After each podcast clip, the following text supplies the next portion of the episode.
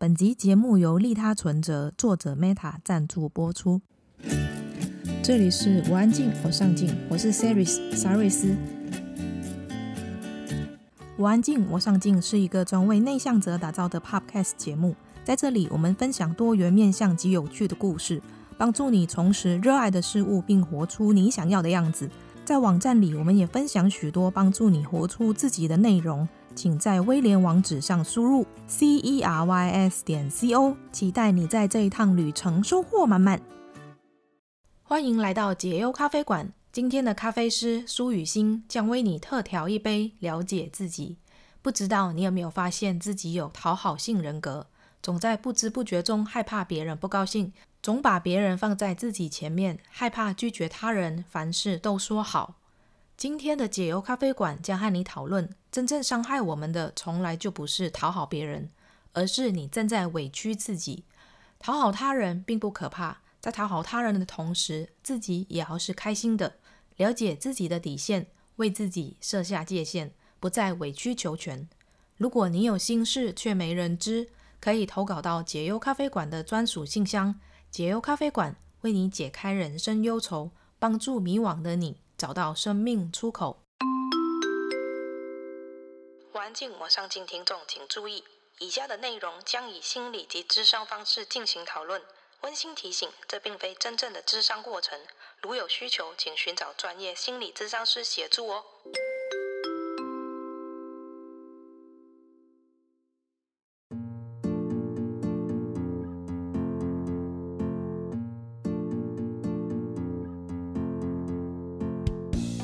各位听众，大家好，我是苏雨欣心理师。今天非常开心又来到解忧咖啡馆，跟沙瑞斯一起聊聊天。那今天呢，呃，我要代替方舟文化哦，来介绍一本好书，叫做《为什么我们总是讨好别人，委屈自己》。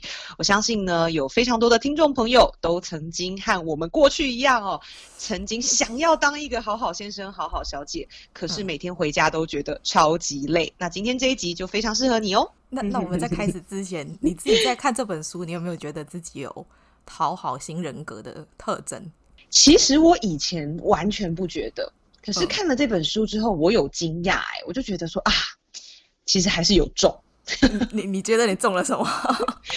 因为他这本书不是有写讨好型人格的七大特征吗？嗯，对，他第一个特征就是写极度敏感、敏锐洞察他人需求嘛。对，可是我就是心理师啊！如果我没有这个特点，哦、啊，我喜被安花对啊，你要怎么赚钱？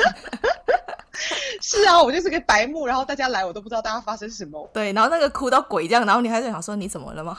我要怎么做这个工作？对，所以其实讨好性的人格并不是全然的坏事，我我自己是这样觉得，嗯、而是你不能让它变成一个很固定的、很僵化的习惯。任何事情变成一个很固定、很僵化的事，其实都不好。你要让它变成，哎、嗯嗯，我有时候需要讨好的时候，讨好可以出现；我有时候要为了自己的时候，我可以为自己说话，这样子才会是一个比较弹性的状态。嗯，刚刚我们有提到七大特征，然后第一个就是刚刚提到的极度敏感，然后有求必应，害怕冲突，依照别人的期望行事，害怕给别人添麻烦，凡事都说好，然后认同感来自外部。然后这些特征我在看的时候。嗯老实说，不多不少，我也觉得自己好像有那么一点点，就是、呃有敏感，然后也害怕跟别人有冲突。可是同时，我又觉得我们在讨好别人的同时，是我们与生俱来的能力，就是我们必须要懂得保护自己，去讨好别人，不要来攻击我们。对，不然我们就死掉了。哦，然后我又发现，就像你刚刚说的，其实真正伤害我们的，并不是讨好别人。而是我们不懂得取悦自己。嗯，今天想要来讨论一下，就是我们要怎么去拿捏好讨好别人的界限，同时我们自己也是开心的。嗯嗯嗯，OK。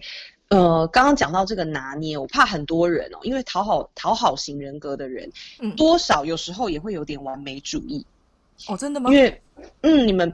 通常讨好型的人都会很担心自己做的不够好，让别人麻烦了，让别人不开心了，所以他们对自我的标准也会比较高。哦、所以刚刚一讲到哇，拿捏要怎么样顾好双方，哇，我觉得讨好型的人又要开始紧张了，觉得想说非常的 困难，又会做错什么事情？对对对对对，就拿捏不好这样子，嗯，然后也会觉得说哈，我都没有照顾自己，是不是我又很糟？他们就会往自己很不够好的这个方面去、嗯、去呃思考吼。可是我觉得其实没有绝对好的拿捏，但是我觉得还是要先。照顾一个原则就是不要让自己不开心，不要让自己受委屈。对，你可以让一点点。比如说，如果我的开心满分是十分，嗯，我如果让到八分，我其实觉得还 OK 的；让到七分，我觉得还 OK；让到六分，我就有点不开心的时候，那你就踩在七分那个点。就是不要让自己不开心，哦，我觉得这是一个最核心的原则，照顾自己的感受。这个其实上次你有提到，欸，就是我们上次在讲到那个社群媒体，嗯，就是内向者要怎么去拒绝主管跟同事加你脸书账号的时候，你要去想说，你可以接受对方高兴多少分这样子。对对对对对。哦我觉得这是最核心判断一切。其实我们人类也都是这样在判断一切的方式，只是很多人从小会听到什么吃亏就是占便宜啊，嗯，然后你要先照顾大家，不能太自私啊。我们从小听到太多这种教导，嗯，所以我们就以为要忽略自己的感受，才能让大家开心。可是也有太多太多的故事告诉我们，其实很多太照顾别人的人，到最后他也搞得大家都不开心。对啊，你们一定遇过这样的人。其实，在书中有讲到一个那个是大嫂吗？还是一个一个女士结婚女士，嗯嗯、她不是就很担心自己家人会不高兴，然后婆婆从市场买菜回来就开始抱怨，讲说哦那个菜怎么那么贵，然后也没那、嗯、也没有很好，然后怎样开始很不开心。她就开始想说啊，那不然你先去休息，然后我先来煮，然后煮好之后请婆婆来吃饭，然后婆婆就讲说啊，那个她儿子还没回来吧，然后就赶快又打打电话，因为又很害怕对方不高兴什么的。这个我就看了，我就想说。他们要怎么去知道自己高兴的点在哪里？因为他一开始的那个出发就会是想说，我不想要对方不高兴，他就这一刻先出来了。是，是，是，对。所以这件事情不能等事情发生的时候才做，就是了解自己喜欢什么，什么事情会让自己开心。这件事情其实没有想象的那么简单。因为大部分的人，如果你是比较偏讨好型性格的人，你会发现我想要的开心就是别人开心。很多人会这样子回答我，可是这个绝对是你后天学习来的。嗯，其实我们先天在婴儿的时候，我们都是非常照顾自己的状态。我饿了我就哭，对不对？嗯，对。然后我开心了，我吃饱了我就笑，哦，好好吃哦。所以这个时候呢，其实我们就是非常原厂设定，就是在照顾自己的开心或不开心。直到长大，你发现哦，我要看人家脸色，否则如果我现在哭了，他可能待会会呼我巴掌，那我不能哭。我们是这个时候才开始学会压抑自己。可是这个就是在扭曲你的原厂设定的状态，所以每天我都会给这样子的朋友一个小练习，就是比如说你从早上起来，你打开衣柜，嗯嗯，你就看着每一件的衣服，哪一件你可以摸着它们哦，哪一件让我今天感觉最好，就是随时随地的去做练习，或者是去早餐店，哎，你看着蛋饼哦，好种口好多种口味哦，哪一种会让我感觉最好，甚至要去做这种看起来很奇怪的练习，可是。让这个感受自己为了什么可以开心，可以满足，然后让自己内心的习惯变得敏感这件事情，你才会开始也敏感地感受到，哦，对方对我提出的这个要求，其实我不是很开心，或者是，嗯，现在我其实不太想帮这个忙，嗯，哦，你才会开始有敏感自己喜欢或不喜欢，否则你的注意力永远都在外面，你都在看别人，别人，别人，你真的会不知道你自己什么时候会开心。他感觉很像是在唤醒自己内心的感受跟需求，对，就是我要让自己知道我现在此刻的心情，我到底想要的是什么。从选衣服开始，从吃东西开始，去看自己当下想要的是什么。可是啊，你你这个是收回来，嗯、是。很像下一题我会讲到的，就是我那个朋友，她她跟她男朋友很常去某一家餐厅吃东西，嗯，然后她有一天就跟我讲说，哎、欸，你可不可以陪我去那家餐厅吃她想要吃的一个。一个食物，我就说你跟你男朋友去了那么那么多次，为什么你不点你自己爱吃的呢？他就说，哦、可是我男朋友说我点的不好吃，然后久了他就不想讲，就是你知道会有这种吗？他明明很想要，是但是他就在因为别人会觉得说，哎，你你的东西不够好，或者是怎么样，嗯、然后你就会想说，嗯、那那就算了，那我就退缩，我就又缩回去了。嗯，我觉得这个这个故事也很值得讨论呢，因为有的时候啊，退缩看起来像是让，对不对？嗯，像是 OK，我讨好你，我尊重你。可是有的时候在感情关系里面，退缩其实是一种攻击。哦，真的吗？就是说，好啊，那就你点啊。可是我吃你点的时候，我也没有很高兴，然后气氛就莫名其妙很僵，男朋友也不知道发生什么事。嗯，可是他久而久之，其实就变成你们两个人感情不好的开始。对啊。就是其实这件事情，大家会觉得说好，我不要讲，好像就不会有冲突。因为我猜他也是害怕冲突，所以他就觉得哦，我点过了，然后我男朋友说不喜欢。对。可是他只是表达他不喜欢，可是也许你你如果哪一天跟男朋友讨论说啊，可是我每次点你都说不喜欢，男朋友说可是我不喜欢你还是可以点啊。也许 她的男朋友会这样说，你不知道嘛，因为你没有讨论。哦。所以有的时候对方只是说自己的喜好。他只是尊重他自己的喜好，嗯、那可是我们就以为他不允许我们做这件事情。可是这件事情是没有拿出来讨论的时候，哎，反而就变成一个地下化的感觉，你们的感情就有可能越来越糟。嗯、对，很多的感情的糟都是在于不，反而不是大吵，反而是在于这种内心各自的小剧场，不知道对方发生什么，嗯、所以我就用我的方式去判断，他一定不喜欢我这样做。可是也许他一点都不 care，他只是想跟你表达，哎，我不喜欢吃这个。可是为什么要讲出来？嗯 可以讲出自己的喜好，其实是没有问题啦。那当然，男朋友可以修正的，也许是他讲出来的方法、方式。嗯、因为有些人讲出来是说：“哦，原来你喜欢吃这个啊，你点你点。”哎，只是我真的蛮不喜欢吃这个的耶。可是没关系，你还是可以点。你这种说出来的方法，比如说：“呃，你怎么会点这个？哦，我好不想吃哦。”这种，嗯、当然有差异。后后面的也是比较贬低攻击的说法，他可以修正的是他讲话的方式。那你可以跟他讨论的是说，哎，这个东西我蛮喜欢吃的，你的语气我希望可以有一点尊重，这样子。嗯，这个是我们可以讨论，而不是说大家不能讲出自己喜好，嗯，反而要讲出来，我觉得比较好。感觉有点难，是难在你很难去知道你这样子做了之后，嗯，因为这种小事，老实讲，嗯，你要拿出来讨论，其实也蛮怪的。哇，这个想法也是好多伴侣会有的想法，就觉得啊，事情这么小，我们也没有吵架，那那不要讲好了，讲了可能就会大吵或不高兴。嗯，可是我觉得很多的感情的流失或磨损，都是在这种对于小事的拒绝讨论内。我觉得我话讲的很重，但真的是这样。哇。真的是这样，就是因为你们觉得事情小，所以不需要讨论。可是真正感情的建立，就是每天、每天、每天，你们把很小的事认真的拿出来讨论。嗯，听起来很怪，可是这个才是让对方了解你，你了解对方的唯一方法。你用猜的，你用内心的小剧场去模拟，那绝对大部分都是错误的。因为我们不可能永远真的完全了解另外一个人，即便交往很久，即便结婚三十年，你都不可能完全了解。对，所以这种小事的讨论，反而我觉得是他需要呃练习的一件事。呃，我那个朋友就是他不敢说自己想要吃什么的，那这样算是讨好吗？我觉得有一部分是，但是有另外一部分是他呃逃避了可能会发生的，就是可能他去面对自己，展现自己需求的那一种冲突，他很担心这个东西。嗯嗯嗯。就是他一方面是希望男友开心，可是其实他一方面其实是有点在气男友，但他不敢表达这个部分。嗯，久了就会有问题。对，久了一定会有问题。那个能量是不灭的，如果你没有处理它，它是不会消失的。这很像我之前我忘记在哪一本书看到的一个真实案例，也是也是说一对夫妻，年轻夫妻 离婚，嗯嗯嗯、然后她就不是很知道为什么她老公想要跟她离婚。嗯，后来。她朋友就跟她讲说：“你到现在都还不知道问题在哪里。”她说：“那问题在哪里？”她说：“就是因为你们每次两个人出去吃东西的时候，你都是很霸道的说，嗯、那你吃牛肉面，我吃别的，那这样子我就可以两个都可以吃得到。”她老公就会觉得说：“我为什么都不能点我自己想要吃的？每次都要让你来决定。嗯”但是也是因为这样子，每一次的忍让，到最后这个这个小事就演变成就导致他们离婚了。对啊，是啊，很多这样子的事情。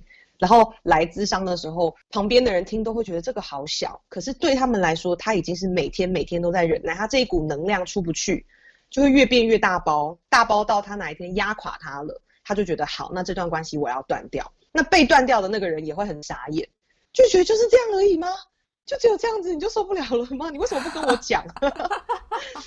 就会变成是这样子。所以很多时候，我们真正的照顾自己内心真实想法的时候，嗯，你才是在照顾这段关系，你才是在维护这段关系。嗯，所以他想要吃，他就自己点，也不需要去问别人意见吧。呃，也可以问，我觉得也可以问。比如说，很多夫妻也会自己找出，嗯、很多伴侣也会找出自己的平衡的方法。比如说，那这一次先让我点，哦、下次我让你点，对吧？这很简单的啊，很简单的做法就可以比较米平，或者是说，好，那我陪你来吃这个，那下次去吃什么的时候换我哈、哦，你们就讲好就对了。其实很多方式都可以让对方彼此的心啦达到某一种平衡，这样子。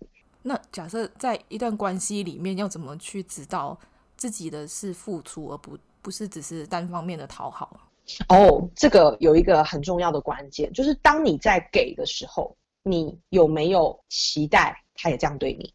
如果你就只是单纯的想要给，他有没有这样对你无所谓，你就只是给了你自己就好开心，这种就是付出。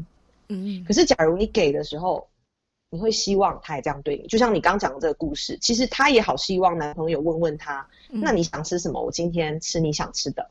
他也好希望男朋友可以这样子，可是他不敢说，所以他忍了下来。这种就叫讨好，就是你期待，但你不敢说。我这朋友他他他就有一个还蛮妙的，他就说，我也有问他讲说，那你就是自己点，他就说，可是他没有问我。我说他没有问你，你也可以自己讲。嗯，是是是，对，他期待他问，对不对？对，期待男朋友问，没错。嗯，这种就是讨好。哦，原来是这样分的。嗯、是啊，所以所以讨好者一定会痛苦的原因，是因为他的期待经常的落空，他永远都觉得大家怎么都这样对我。嗯，你知道我以前有一个故事很好笑，我以前在高中的时候，我是那种。班上非常活泼的人，嗯，然后可是我没有意识到我我在讨好大家，我只是觉得大家常常被我逗得很开心，然后我也很享受这件事情。一开始是这样，我也很享受全班同学被我逗得呵呵笑这样子。嗯，然后后来有一天，我就跟我另外一个也是很活泼的同学，我就想说，反正大家全班有三十几个人嘛，嗯，可能过几天就有一个人生日，然后我就说，哎，我们每每次有人生日的时候，我们就中午帮他设计一个节目。然后顺便送那个，就大家一起吃个蛋糕。嗯，哇，我就好像节目组长一样，然后就常常在安排大家的节目。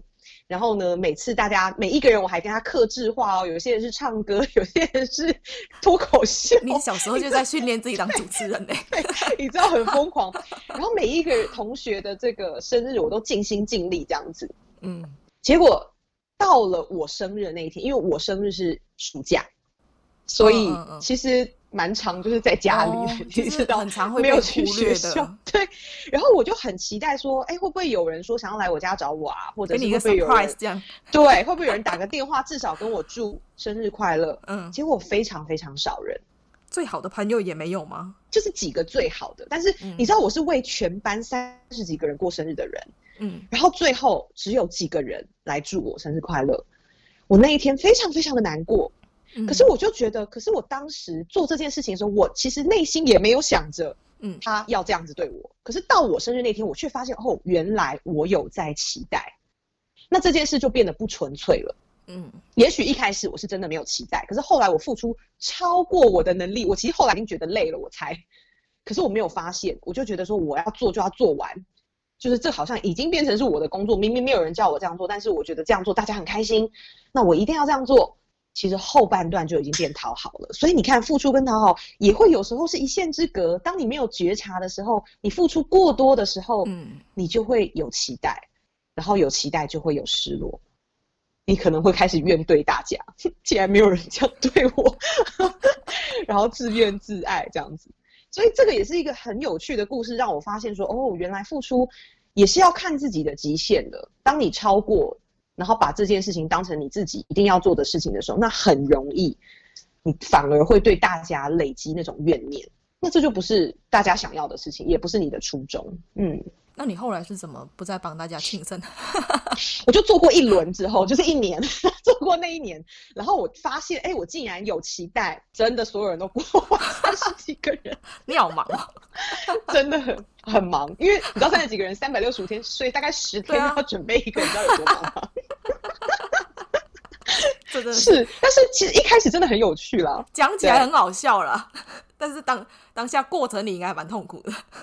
后来就开始发现有点痛苦，然后在就是最最大的警钟就是我生日那一天嘛，就噔，然后我突然发现原来我有这个期待，原来我有这个失落之后，我就觉得 OK，那既然我会变成是讨好，我就不做了，因为我觉得我的同学也没有期待我做这件事情，有他们很高兴，但是没有他们也不会讨厌我，嗯，我相信他们不会讨厌我，所以我就不做了。然后哎，我跟同学的状况都还是很好，那我也没有对他们有怨怼。我觉得这样的关系会比较舒服，所以最后是这样结束的，就一年。哦，你高中的时候你的觉察力就已经这么强了？呃，我觉得有点马后炮啦，就是现在回想当时大概是走了这样，但没有那么清楚，是大概到后来我回想这件事才发现，哦，我内心大概是做了这样的决定，但是没有像我现在说的那么清晰啦。哦，那当下可能只是因为不爽而已，然后就不做了。有可能，对，就觉得 OK，我太累了，我何必呢？当下可能比较像是这样子想。嗯嗯我这样讲起来，我觉得好像很多时候在人际关系里面，尤其是在公司啊，我自己，嗯，我觉得我在看这本书的时候，脑海中一直浮现一个经历，就是我刚开始进公司还是一个菜鸟的时候，对，就会很容易出现想要讨好别人、讨好同事或是主管这件事情，然后呃，很在意他们的一举一动。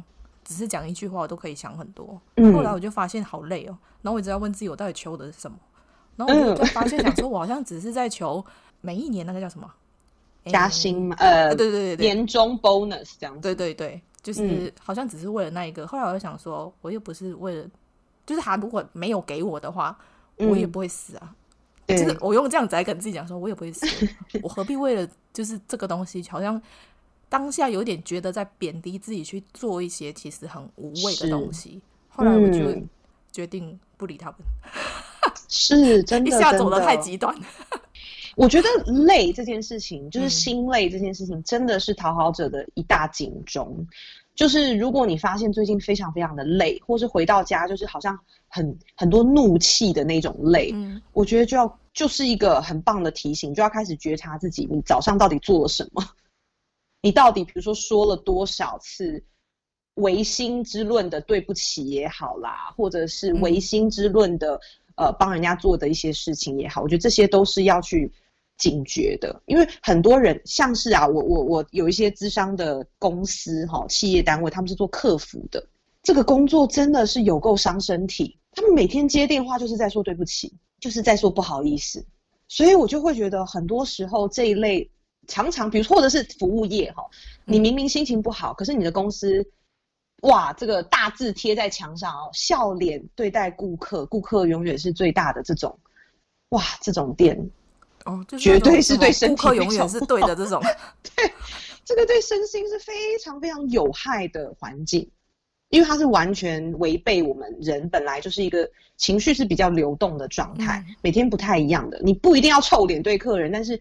也许你可以不需要笑得这么灿烂，或者是也许你没有做错的时候，你不一定要用对不起，你不是要跟他吵架，但是你可以用别的方式跟他互动，可是不一定是一味的就要跟别人道歉。其实这种服务业的，或者是也不一定服务业啦，如果我们讨好性人格的话，我们都要去呃反思一下，怎么样说可以让自己这种委屈的累积可以变得更少一点，甚至不要累积。如果他想要在做自己跟这个工作。中间取平衡，我觉得其实也会蛮难的，因为不是他想做，也许还是被要求要这样做。就是即使他不想要说对不起，他还是非得电话拿起来就是要说对不起。对啊，对啊，对啊，不由得他去决定他自己想不想要去做这件事。我觉得还是有些人可以做到这个工作，就是他内心的界限超级清楚，他就是知道我现在就在演一场戏。哦，你知道这种人就很适合这种工作。嗯就是好像完全没有放任何感情在里面。对对对对对对对，只有还是有这种人呢、欸。我觉得可以做到客服，有，有一些主管哦，他们真的就是这样的人，好厉害。嗯，他就是可以非常心平气和的去听说哦，他的这个客户哦发生什么事。我现在如果说一声哈，哎呀，林先生真的很不好意思啦，他就会开心。我做得到，而且心里完全不委屈。有了这种，我只能说这种人的心理素质很高。对对对，他就是分得很清楚，我现在就是在演戏，这跟我无关。可是如果你发现你没有办法这样，我还是劝大家这个工作先不要做，可以做做别的。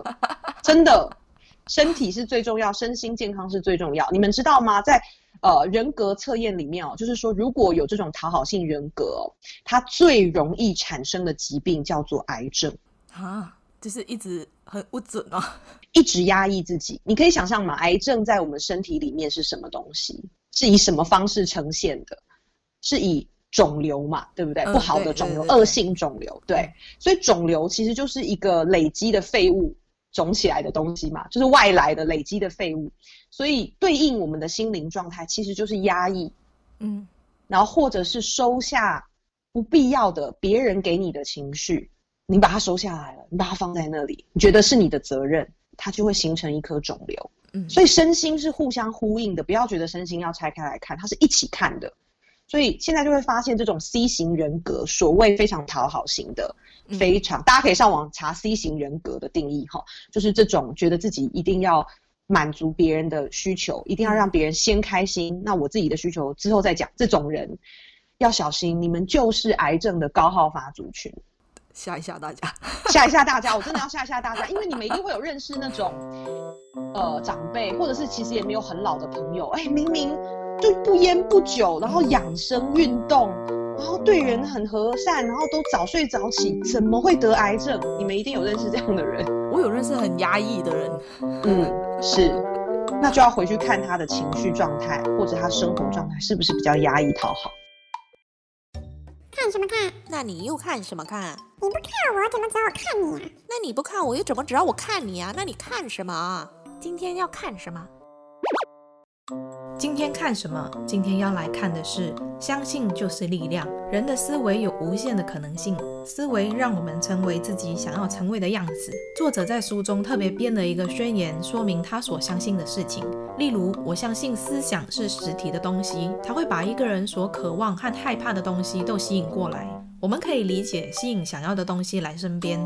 那为什么害怕的东西也会被吸引过来呢？主要的原因在于我们思考的时候会散发出一种细微纤细的物质，这些物质我们感受不到，但不代表它不存在。就像一块强力磁铁发出震动，把一块一百磅的钢铁吸引过来，我们看不到也听不到它，但它确实存在着一股力量。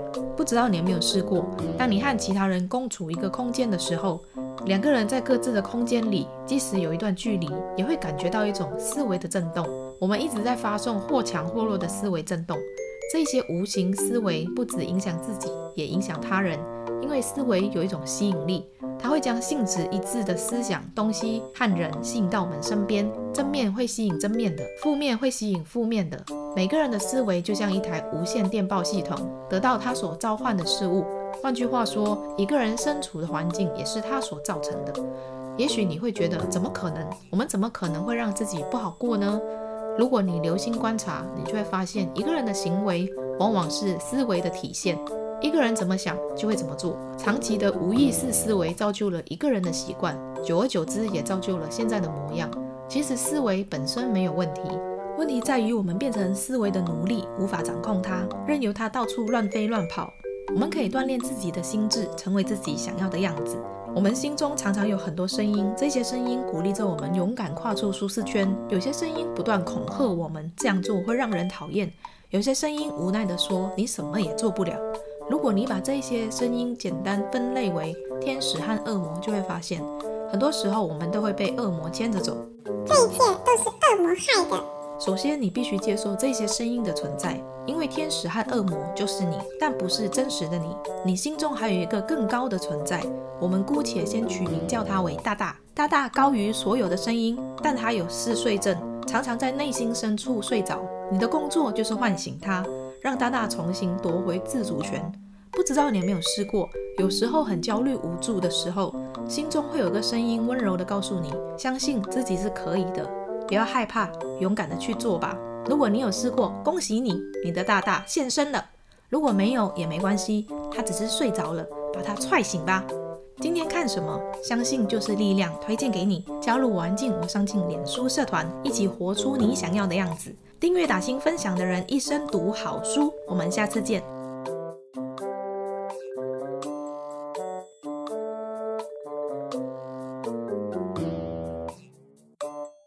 讲这个讨好啊，那我们刚刚一直都是在说别人嘛。那假设我们这个别人是我们的家人的话，或者是另一半，嗯嗯嗯、就是会变成假设，说以父母来说好了，父母对我们的要求，想要我们做的事情，不见得是我们自己想要做的。对但是很多时候，我自己观察到，呃，有一些小孩比较乖，比较、嗯、只能说比较孝顺，就是他们会希望就是为了让父母高兴。去做一些不是自己真正想要做的事情，又或者是、嗯嗯、呃很莫名其妙的被妈妈骂，或者是讲了一件其实你觉得也还好的东西，然后就是故意挑挑起来讲，然后你就为了不要让孩子这样生气下去，你就做让他开心的东西。嗯、可是我觉得这个你要说讨好嘛，可是讨好自己的妈妈又有什么问题？但是又觉得说，如果这是常态性的话，是不是也需要做一些调整呢？我会觉得。我们有时候太过把这个世界的一些规则看成是真的，比如说很多人就觉得他是我妈妈，他是我爸爸，我好像非得要顺着他，否则我就是坏。嗯，很多人会有这样子的一个想法。当然，它是我们这一个我们看到的这个物质世界，地球上的一个规则。对，可是以灵魂层面来讲，以灵魂层面来讲。嗯，其实有一个这样的说法，我我大家可以不相信啊，哈，就是以灵魂层面来讲，其实我们小孩子的灵魂其实是来帮助父母进化的。哦，真的吗？嗯，我们小孩子简单来讲，用白话人话来讲，就是小孩子就是父母的功课嘛，他来让你这个父母这个人进步的嘛。嗯嗯，你教育小孩子的过程中，你会发觉哦，原来我是这样，哦，原来我在意这个。好，那我要怎么去修炼自己？就是如果有修为、有觉察的父母，有觉醒的父母，他就会透过养育小孩的过程，去让自己的灵魂更加的进化。可是没有觉察的父母，他就会被困在这个世界。哦，妈妈、爸爸就是可以对小孩子颐指气使，我说什么你就要听什么，这一种阶级，他就会困在这个。框架里面去对待小孩子，那这个时候如果我顺着父母，其实我就在帮父母负责了。嗯，我没有在让父母做他自己人生的功课，我没有在帮助他进化，我反而在帮助他退化。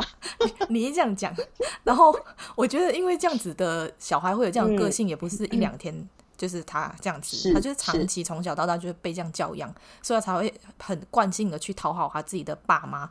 如果你跟他说我来这里是为了净化你，我觉得应该被赏两巴掌吧。啊，当然你不用去跟他讲这个，因为父母他如果在他的状态，他不会懂啦，他只会觉得你在忤逆我。可是你内心要先培养自己的底气，你要内心知道说，OK，我看见父母的功课出现了，那我当然可以选择。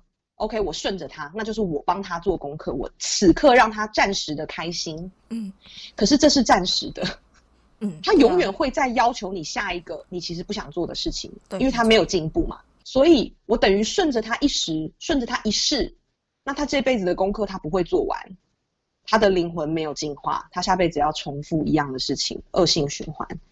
或者是他这辈子其实不用到下辈子，他这辈子就不断的在这种痛苦中，因为这辈子不可能事事如他的意嘛，嗯、那他只能在小孩这边宣泄他自己。比如说父母是一个没有成就的人，所以他就会要求你一定要念他，你一定要去当医生，嗯，嗯，你一定要满足我，嗯、对，这样子才有出息。可是他其实是在讲，我这个人真没出息，我希望我的小孩让我感觉有出息。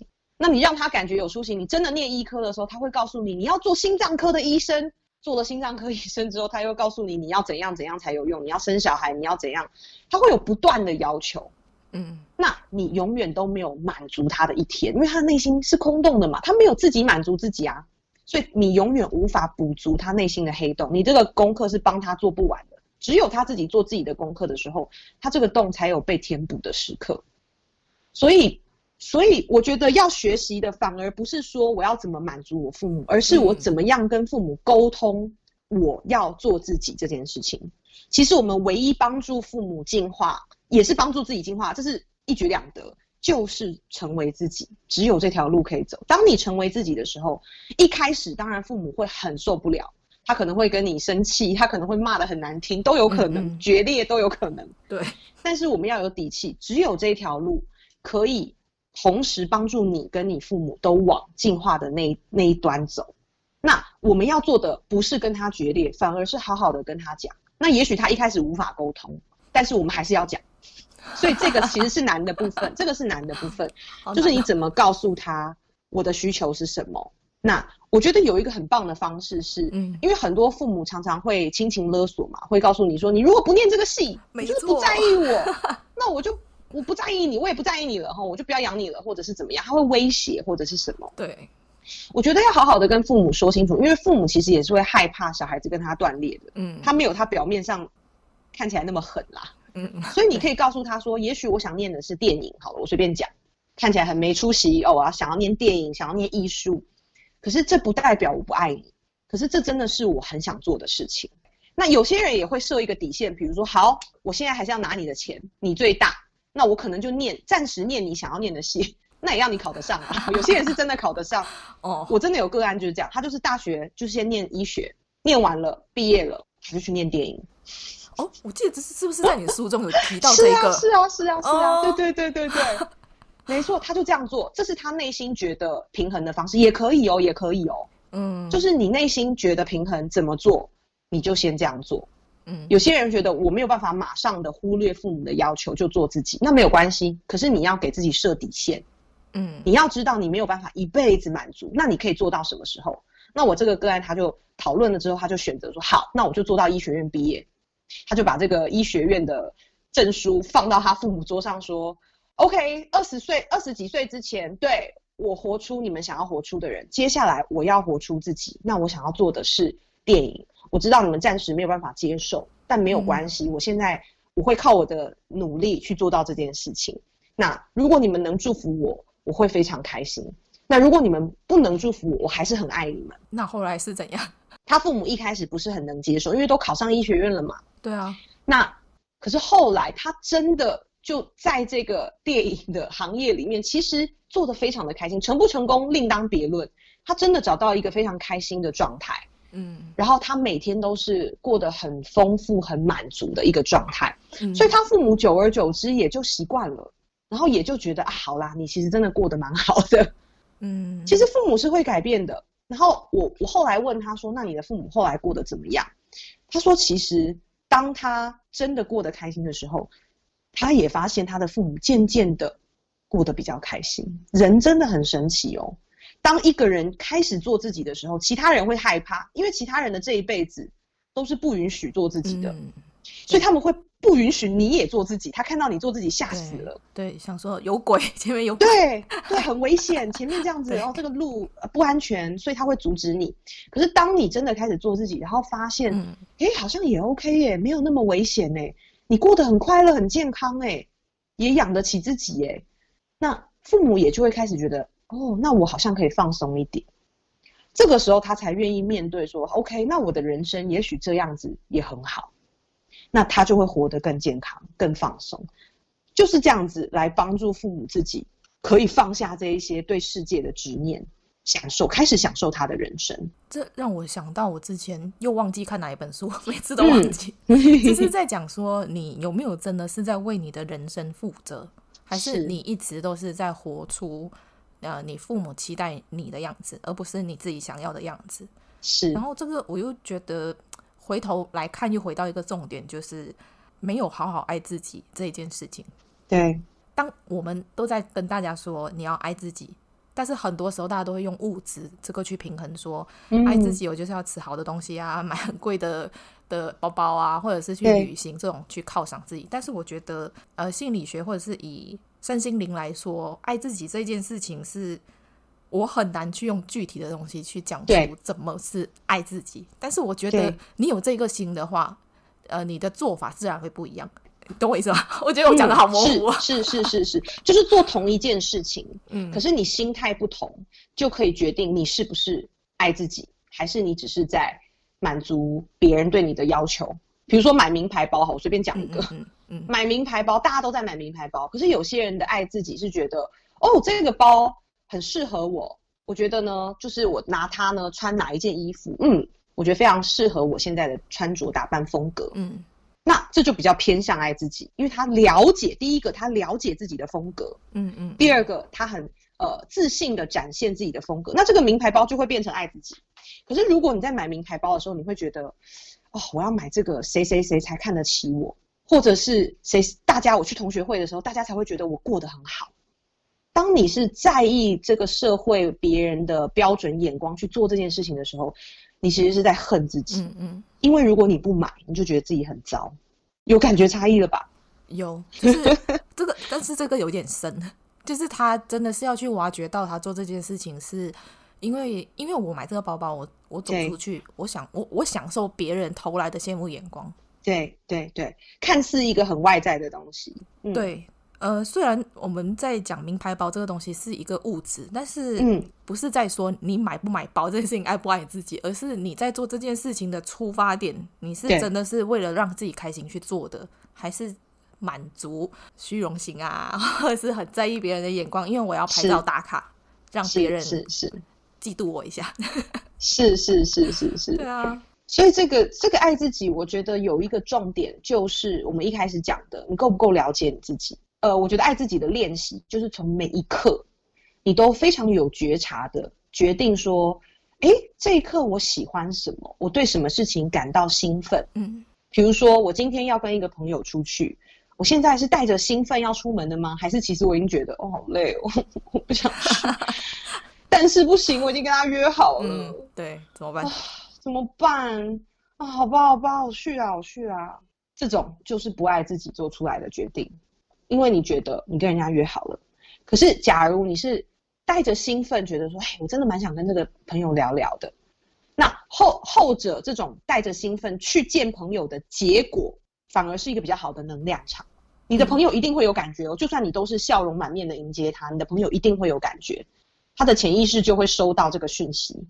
反而决定了，也许你今天感觉不好，我宁可你跟他讲说，哎，我今天状态不太好，我们约下次。他收到的这个能量，都是比你硬着头皮去跟他见面，然后在那边假装跟他开开心心的收到的能量还要好，因为你尊重了你自己。这种就是够了解自己。这个有点难呢。是啊，是啊，因为像我们内向者。比如说跟朋友约好了，我自己的状态就是每次要出门前，我都 实在是很不想出门。是，是虽然在约的当下是真的很想跟这个人见面，但是嗯，我是一个很变化很大的一个人，所以尤其出门这件事情，我需要大概一年前的那个 需要做心理建设是很长的，因为就是很不想要出门，然后又跟别人约了。如果每一次我都会放下飞机，我我觉得我我大概没朋友啊。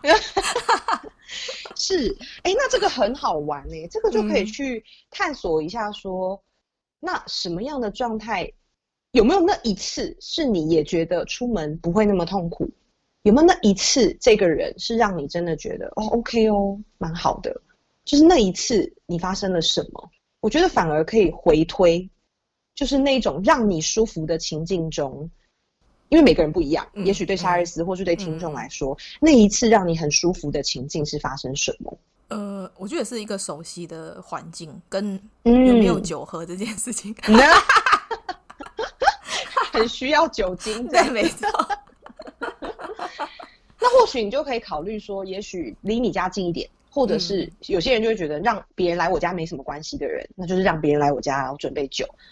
就是大家可以真的去想自己最舒服的那个状态，或者是频率，真的就是两个月一次、三个月一次也没关系啊，不需要那么长，很长哎、欸，其实两个月、三个月一次，对，也许对你很长，那你就可以再拉更长。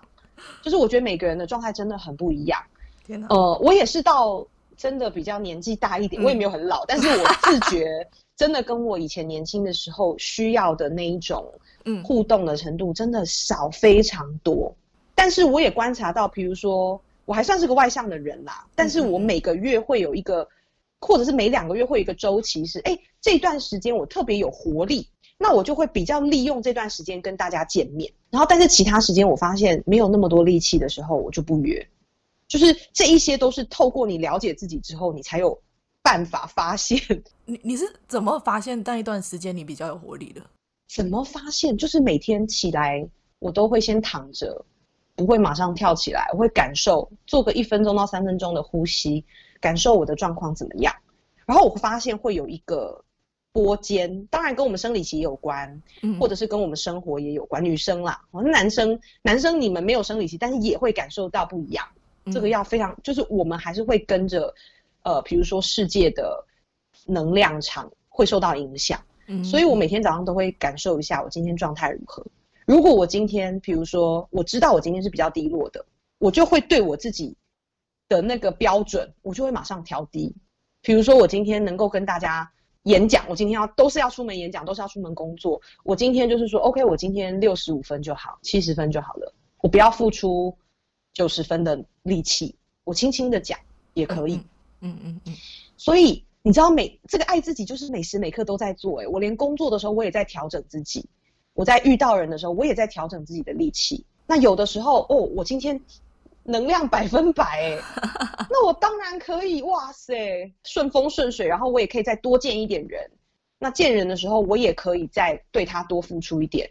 可是不行的时候，我就要适时调整。而讨好者或者是不够爱自己的人，他就要求自己今天无论状况如何，我都要付出一百分，这个才会是问题的来源。不是你不能付出一百分，而是你每天都不一样。你有发现吗？嗯。我有发现我每天都不一样，但是我有发现我自己都不想出去，那也很好。我觉得这件事要很尊重。你一定有一天会想出去啦，你一定有有一天也会觉得哦，哦，好想这个朋友哦。哦，那你打个电话跟他聊天也 OK 啊，不一定一定要见面啊。再讲讲我的人设全毁，一直很黑暗。你一定也有需求，别人跟你。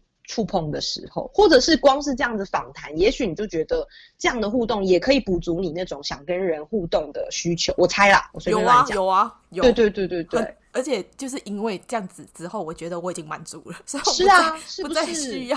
对 对对，我也是这样，很可怜，被我放一边。